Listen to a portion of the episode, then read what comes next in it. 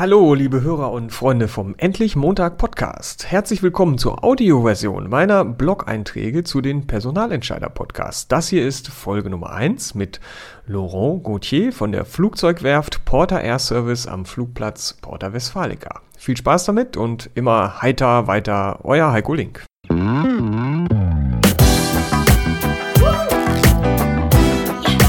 Endlich Montag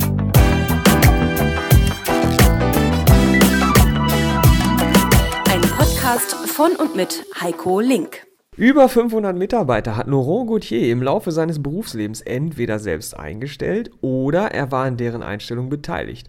Meistens waren es Fach- und Führungskräfte, die der 39-jährige gebürtige Belgier in verschiedene Unternehmen holte.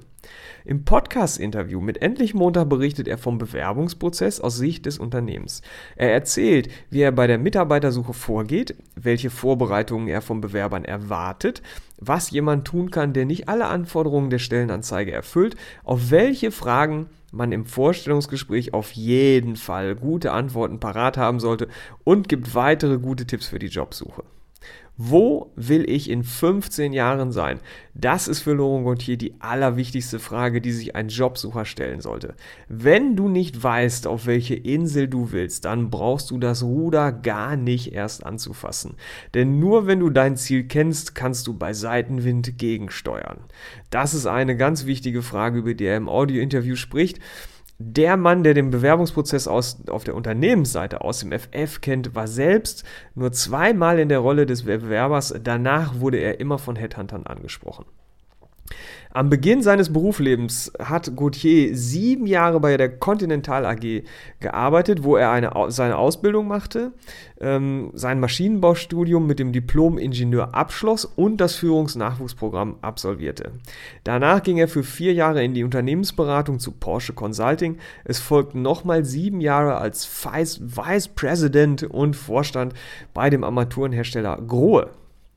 Dann übernahm er 2013 die Flugzeugwerft Porter Air Service mit Standorten am Verkehrslandeplatz Porta Westfalica, am Airport Hamburg und am Airport Lanaka auf Zypern.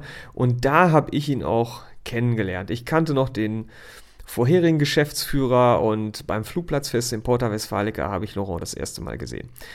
Hm dass er von den ganz großen zu der im direkten Vergleich doch eher kleinen Flugzeugwerft wechselte, war für viele eine Überraschung.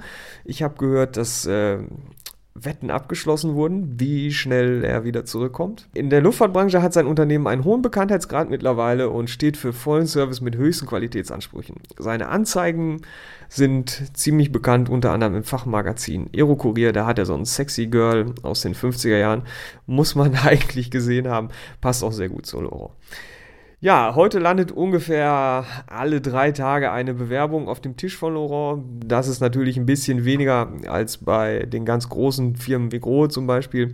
Zum Durchgucken hat er fünf Minuten Zeit und die klassische Frage mit was fängst du an, Anschreiben oder Lebenslauf, beantwortet Laurent mit Anschreiben. Ne? Das finde ich recht ungewöhnlich. Die meisten, habe ich mittlerweile festgestellt, gucken zuerst in den Lebenslauf. Nein, Laurent guckt ins Anschreiben. Er sucht im Moment noch Avionika, ist auch so eine Zielgruppe an Mitarbeitern, die schwer zu finden ist. Ich finde es super klasse, dass ausgerechnet Laurent der Erste war, den ich für meine Endlich Montag Podcast-Serie interviewen durfte. Nochmal herzlichen Dank, wenn du es hörst an dieser Stelle. Und äh, ja, ich finde, jetzt solltet ihr euch einfach mal das Interview mit ihm anhören. Wie immer 13 Minuten mit Laurent. Und äh, ich freue mich, wenn es euch gefällt.